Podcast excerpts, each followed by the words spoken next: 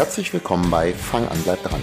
In diesem Podcast möchte ich dir Fitness und einen gesunden Lifestyle auf einfache und leicht verständliche Art und Weise nahebringen. Ich bin übrigens Thorsten Hösemann, Personal Trainer aus Wenigsen bei Hannover. Und ich habe meine Erfüllung darin gefunden, Menschen wie dir auf ihrem erfolgreichen Fitnessweg zu helfen.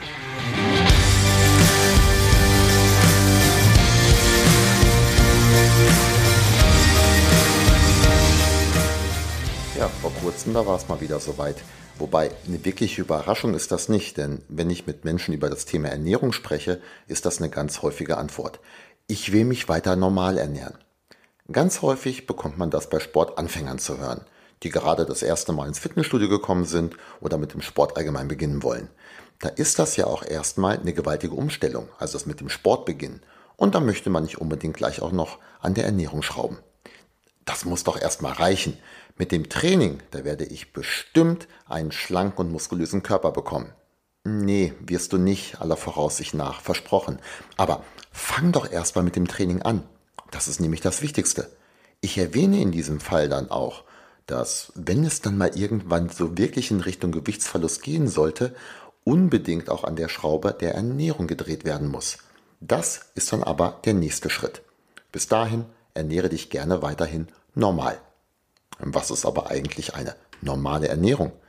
Ich glaube, es ist mehr als menschlich, dass die meisten von uns Menschen von sich aus gehen und sich selbst als normal bezeichnen. Sowohl was das Verhalten, Ansichten zu den unterschiedlichsten Dingen, ja aber auch was die Ernährung angeht. Das, was die anderen machen, das ist komisch. Ich bin normal. Bleiben wir mal bei der Ernährung. Deswegen sind wir jetzt auch hier. Was du bezüglich Ernährung als normal bezeichnest, das ist ein Sammelsurium der vergangenen Jahrzehnte. Manches oder viele Dinge haben dir vermutlich deine Eltern vermittelt. Das Bier trinken, das hast du vielleicht bei der Bundeswehr gelernt. Die Liebe zu Döner und oder Pizza mag ein Beiprodukt einer Studienzeit sein. Ja, und der regelmäßige Rotwein, den hast du dir bei gemütlichen Abenden mit deiner besten Freundin angewöhnt. Jeder kann jetzt hier seine ganz persönliche Geschichte noch mit hinzufügen. Das alles sind Dinge, die du heute als normal bezeichnest. Du hast dich ja schließlich dran gewöhnt. Aber wo führt uns diese normale Ernährung denn im Regelfall hin?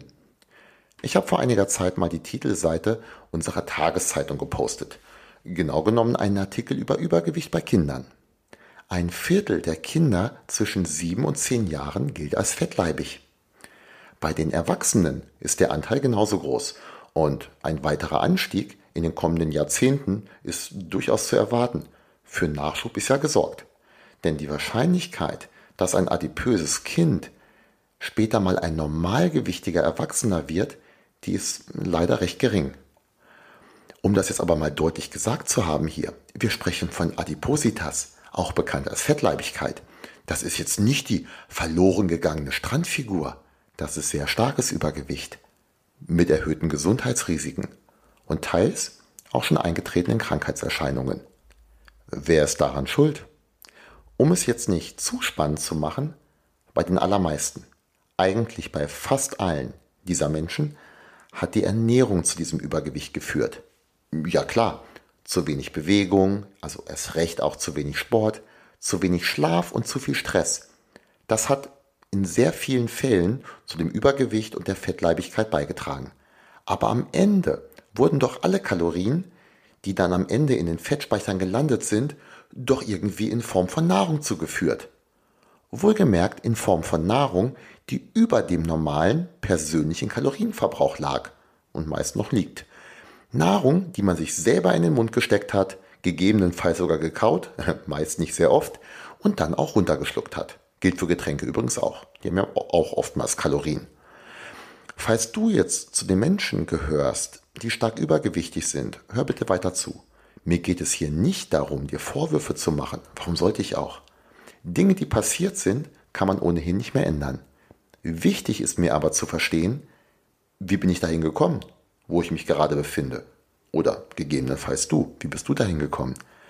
Um es jetzt bezüglich der Ernährung mal zu konkretisieren, meine Ernährung in der Vergangenheit ist ausschlaggebend für meine derzeitige Form. Ob die nun gut oder schlecht ist. Das Übergewicht, das ist ein Resultat dessen, was ich früher mal gegessen habe. Ja, in manchen Fällen sind auch Erkrankungen teilweise mit Schuld daran. Allerdings viel seltener, als die meisten Menschen vermuten. Womit wir jetzt wieder bei der normalen Ernährung wären. Was ich nämlich als normal vorhin bezeichnet habe, beziehungsweise was viele Menschen so bezeichnen, vielleicht ja auch du, das ist eben alles andere als normal. Hol dir mal mit einer Zeitmaschine deine Urgroßmutter zu dir und zeige ihr, was du so isst und trinkst. Sie wird sehr staunen und sicher bei manchen Dingen fragen, ob du die wirklich essen und trinken möchtest. Das, was du nämlich isst, das fühlt sich für dich vielleicht normal an, ist es aber nicht unbedingt. Das ist nicht immer das, was dein Körper benötigt und was ihm auch gut tut. Das gilt jetzt übrigens nicht nur für stark übergewichtige Menschen. Auch bei normalgewichtigen und auch bei gut trainierten Menschen unterscheidet sich das, was täglich gegessen wird, oftmals doch sehr stark von dem, was die Natur sich da ursprünglich mal bei der ganzen Gedicht, äh, Geschichte gedacht haben mag. Fettspeicher zum Überleben. Das mit der Fettspeicherung für schlechte Zeiten, das war nämlich prinzipiell mal eine richtig coole Idee der Natur. Und die hat etlichen unserer Vorfahren und damit auf indirektem Wege vielleicht auch dir und mir das Überleben gesichert.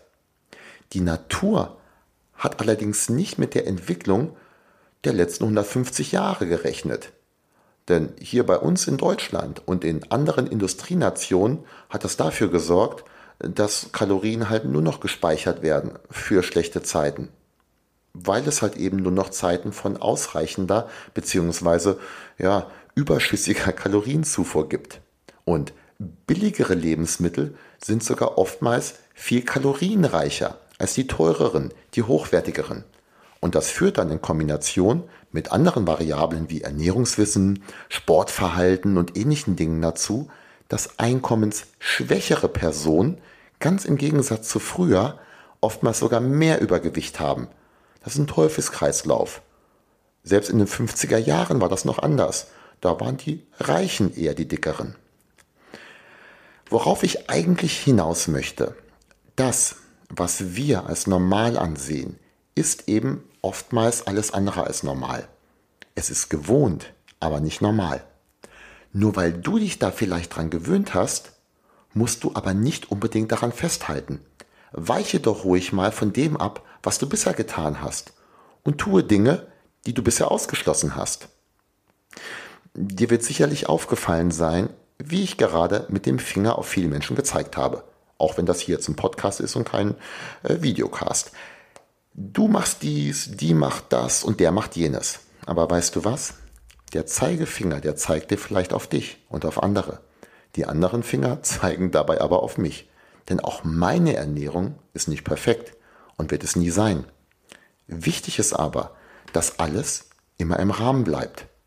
Wir sprachen ja an anderer Stelle, beziehungsweise ich sprach davon, du hast mir vielleicht zugehört, äh, an anderer Stelle sprachen wir von dieser 80-20-Regel.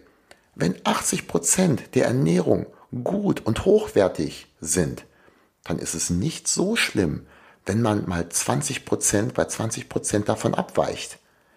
Das Gut steht dabei absichtlich in Anführungsstrichen, denn prinzipiell sind die allermeisten Lebensmittel gar nicht schlecht.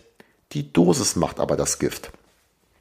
80-20 darf aber kein Freifahrtschein sein und ist es auch nicht. Auf diese 80 Prozent, da musst du nämlich erstmal kommen. Mit, oh, ein Apple per Day, da kommst du nicht weit, wenn der Rest deiner Ernährung aus Pizza, Nutella, Bier und solchen Dingen besteht.